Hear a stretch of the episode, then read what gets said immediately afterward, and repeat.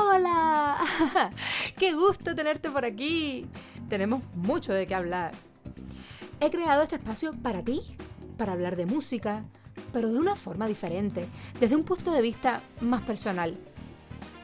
Conversaré junto a ti con muchos amigos sobre temas cotidianos relacionados con la música y te daré mi experiencia personal.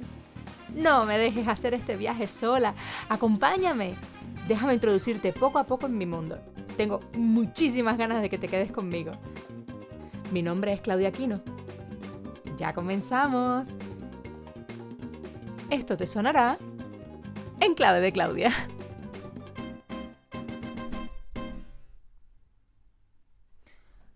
Primero que todo, ¿quién soy?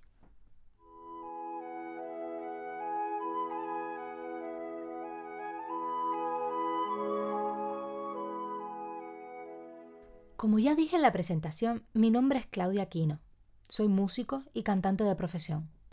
Estoy casada con un cantante al igual que yo y tengo una hija pequeña que le encanta la música, pero sobre todas las cosas le gusta bailar.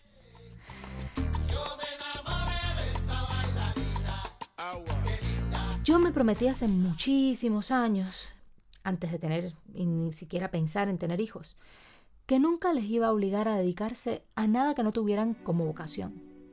Cuando era estudiante, yo compartía aula con alumnos de ballet y veía el sufrimiento que ellos pasaban con el tema de la comida y lo exigente y demandante que era esa carrera. Siempre pensé que era un crimen obligar a un niño a pasar por eso si realmente no tiene una gran vocación. Pero, ¿qué sucede cuando es al revés? ¿Qué pasa cuando crees que tu hijo tiene una gran vocación, pero no cumple con el talento que se supone que debería tener para realizar esa función? Me fui al diccionario a buscar el significado de talento. Y esto fue lo que encontré. Talento. Inteligencia. Capacidad de entender. Sinónimo de aptitud, que es la capacidad para el desempeño de algo. En este sentido, tengo una experiencia personal que marcó mi vida.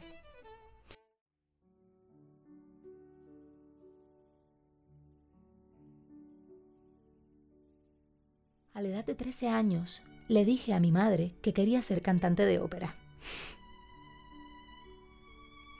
Mis padres los dos son artistas reconocidos en Cuba.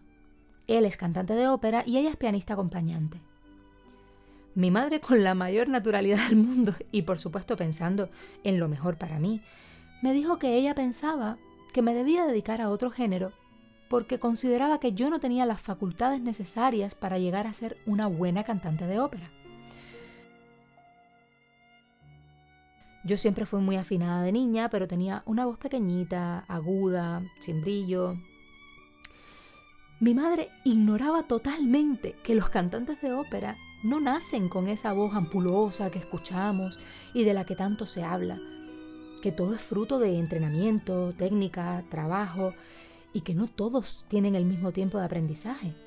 Vamos, lo mismo que ocurre en exactamente cualquier carrera que uno quiera dedicarse. Pero para mí eso fue devastador. Aunque sin mala intención, esas palabras se hicieron eco en mí por años y años. En toda esta historia hubo una persona que confió en mí y me dio todo el ánimo del mundo y más.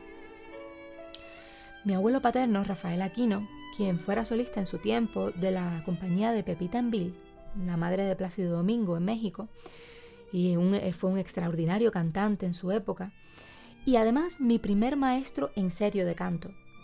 Comenzaba a darme clases cuando lo llamé envuelta en llanto para decirle que no iría más a sus clases por todo lo que me había dicho mi madre, que para qué no tenía sentido si yo no tenía voz.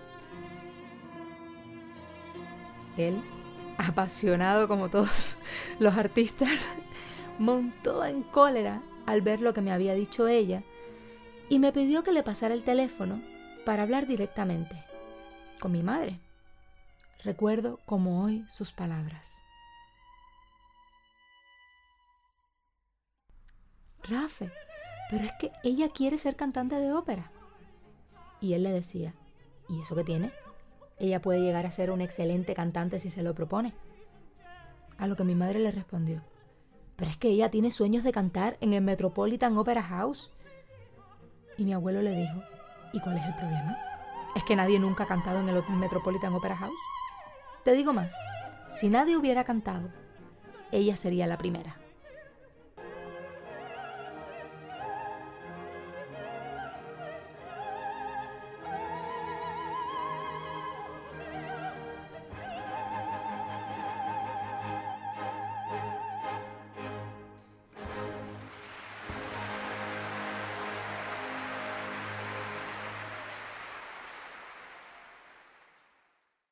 Y para hablarnos del talento, tengo aquí en Enclave de Claudia a una invitada sumamente especial para mí, una persona con un talento inmenso y que también pasó lo suyo para que se lo reconocieran. Muchísimas gracias por compartir conmigo hoy a Camila Rivero Caso. Bienvenida. Pues estoy muy, muy, muy, muy, muy contenta y muy feliz y voy a dar eh, esta presentación para mi invitada de hoy que es una artistaza de pies a cabeza, es una excelente maestra de canto.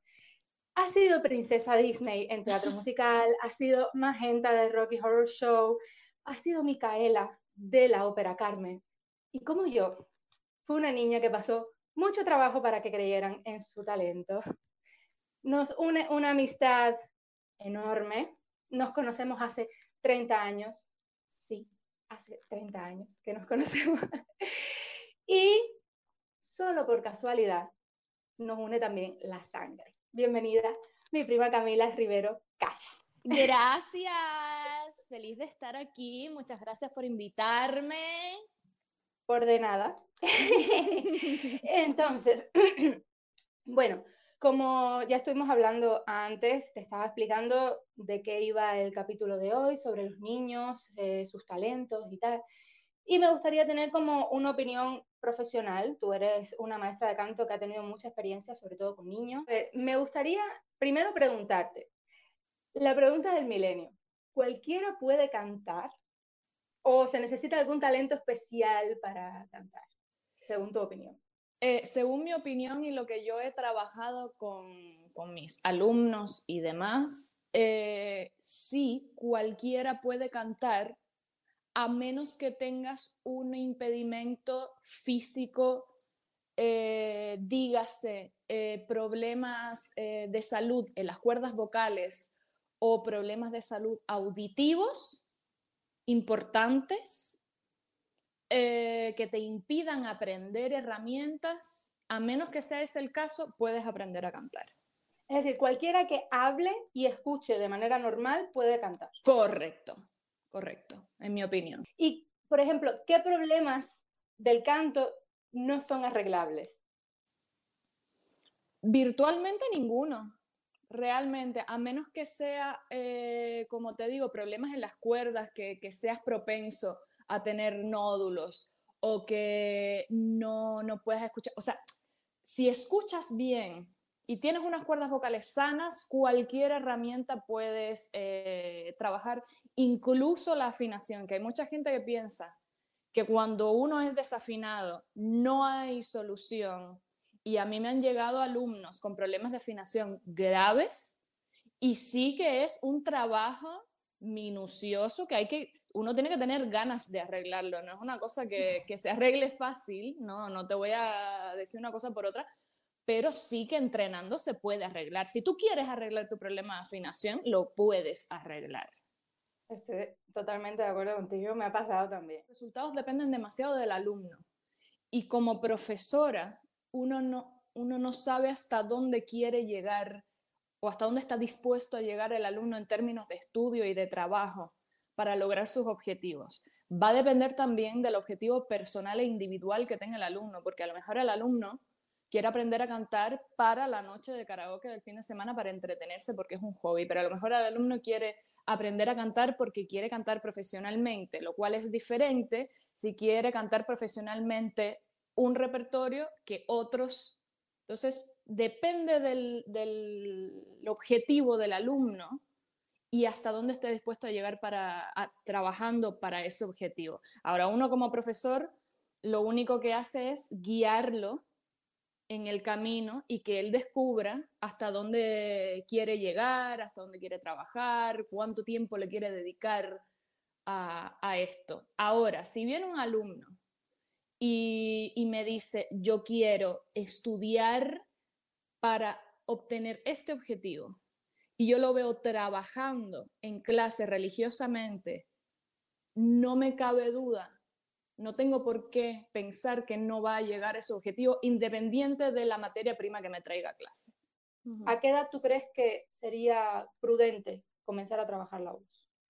Mira, yo creo que trabajo de voz grupales, trabajo musical de grupo se pueden empezar a hacer desde los dos, tres años. Trabajo de grupo, eh, eh, eh, cantando canciones, tal vez a los cinco, seis, empezar a trabajar en voces para, para entrenar un poco la, armonía, el oído y tal. Ahora, voz individual depende de la persona porque eh, depende de cuánto, cuando uno desarrolló, cambió la voz.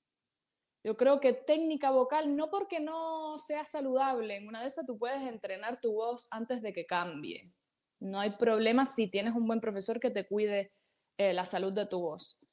Pero vale más la pena hacerlo eh, cuando ya se te desarrolle bien tus cuerdas, eso va, eso va a variar entre hombres y mujeres, va a variar dependiendo de la persona cuando uno ya cambió la voz. ¿Para qué? Para que entonces ese, esas herramientas y ese entrenamiento te sirva a largo plazo, porque si no, después uno aprende esas herramientas, después te cambia la voz y tienes que, y tienes que trabajar de nuevo, que si lo quieres hacer, lo puedes hacer, es mi recomendación para que te rinda a largo plazo eh, las herramientas que uno aprende en clase. Te voy a hacer una pregunta más personal.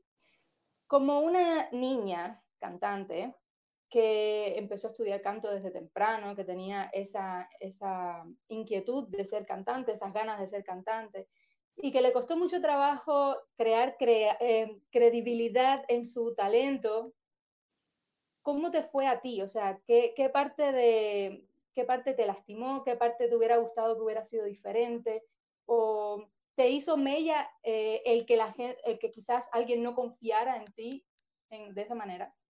Sí, claro, muchísimo. Me pasó, eh, no, no en casa, menos mal, en casa no, no se metían tanto. no me lo puedo imaginar. En casa no se metían tanto en el tema, tampoco me aplaudían, pero, pero me, no, me tiraban para abajo. Eh, ahora, en el, en el estudio, en la escuela, los profesores, los compañeros, los compañeros no tanto, los compañeros no tanto, pero sí había una, por ejemplo, yo era, eh, cuando empecé a estudiar canto lírico, yo tenía 14 añitos. Yo era de lo último, de lo último, de una clase de más de 30 personas, 37 alumnos éramos, de los cuales el talento era a un nivel, es a un nivel importantísimo. Entonces yo palidecía en comparación realmente, o sea, no, era una, no es una cosa que viniera de otra parte, yo realmente en talento bruto, yo palidecía en comparación en aquel tiempo. Eh, y a eso sumarle que los profesores que me tocaron, después de mi primer profesor Ulises Aquino Divino, eh, maravilloso, me tocó seis meses nada más. Y después me tocaron otros profesores que no voy a nombrar, pero que me hicieron la vida un yogurt, porque, porque la verdad que me trataban como pobrecita esa niña, no, no tiene condiciones, ¿no? Me calentaban un poquito la voz, me decían lo mismo todos los días, pero mm, me decían como que, mira, es que tú no avanzas, no... Incluso cuando iba, recuerdo una ocasión, cuando iban a, mm, hacer audiciones a la escuela para llevarse gente al extranjero, cosa que eh, en aquel tiempo llegaron unas personas, unos extranjeros, a escuchar voces jóvenes porque querían darles oportunidades y a mí mi profesora del momento, yo sabía lo que estaba pasando, abrió una, estaban buscando gente, alumnos para que llegaran a audicionar porque fue de un momento para otro, abrió una sala donde yo estaba estudiando en el piano, me envió y me dice, ¿dónde está fulana, su otra alumna? Y yo, no sé, no la he visto. Ah, bueno, sí, le dices que la estoy buscando.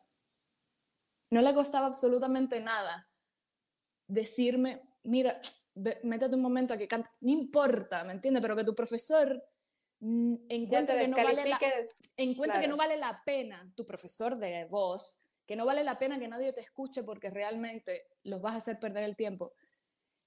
Otra ocasión con la misma profesora le hice una broma de que quería cantar el estrano de, de Violeta, que yo enamorada de Violeta, típica, típico, típico, enamoradísima de la Traviata.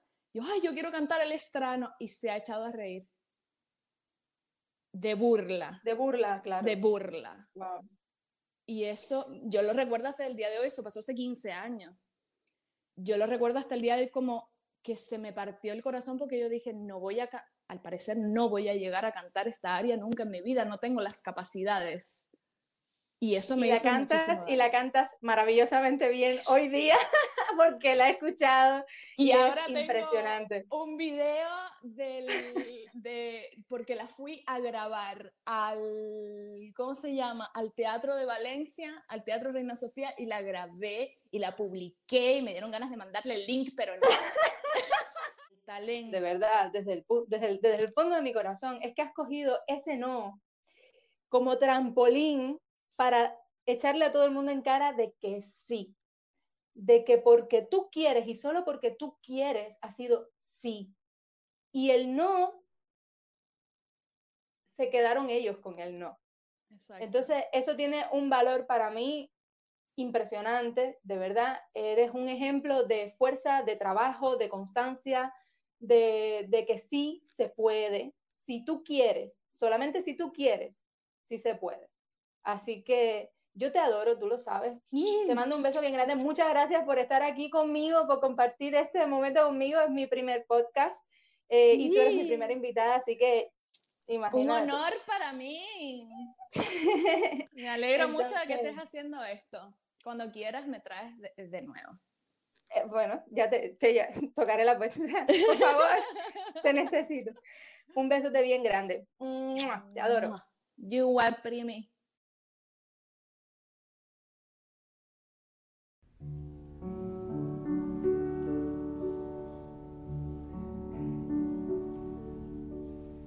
Es muy importante potenciar a nuestros hijos en sus sueños, ya sea que estemos de acuerdo con ellos o no. No podemos saber si va a triunfar. Pero al menos será una persona feliz y realizada. Dejemos que ellos mismos sean los que se rindan. No demos la carrera por perdida antes de empezarla. Y tengo una anécdota personal que lo prueba cuando mi padre quiso convertirse en cantante.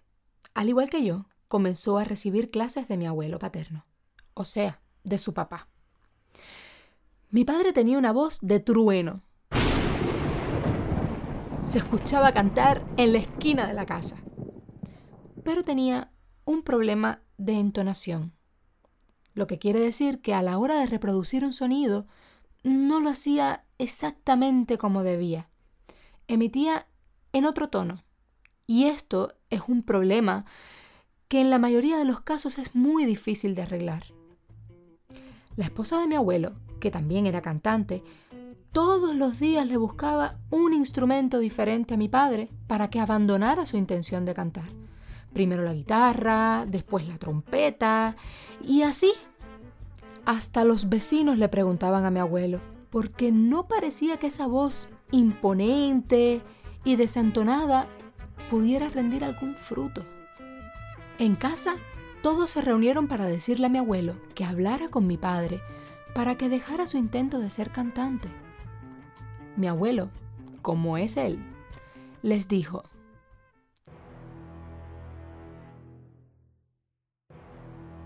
yo estaré sentado en ese piano hasta que él decida lo contrario. Mi padre, que no conoce la palabra no, estuvo un año entero dando todos los días clases de canto, incluyendo sábados y domingos, y mi abuelo sentado con él. Un año después, se presentó a una audición que hacía el Teatro Lírico Nacional de Cuba, y ahí se convirtió en solista directamente y por 20 años de esa maravillosa agrupación.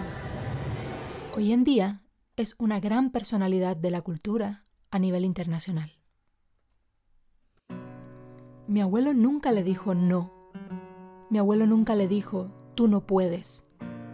Y en esto hay una gran verdad. Tanto si piensas que puedes como si piensas que no puedes, en los dos casos estás en lo cierto. Me despido compartiéndote una de mis frases preferidas de una de mis películas preferidas, que se llama En Busca de la Felicidad, donde un padre le dice a su hijo, Nunca dejes que nadie te diga que no puedes hacer algo, ni siquiera yo. Si tienes un sueño, tienes que protegerlo. Las personas que no son capaces de hacer algo te dirán que tú tampoco puedes.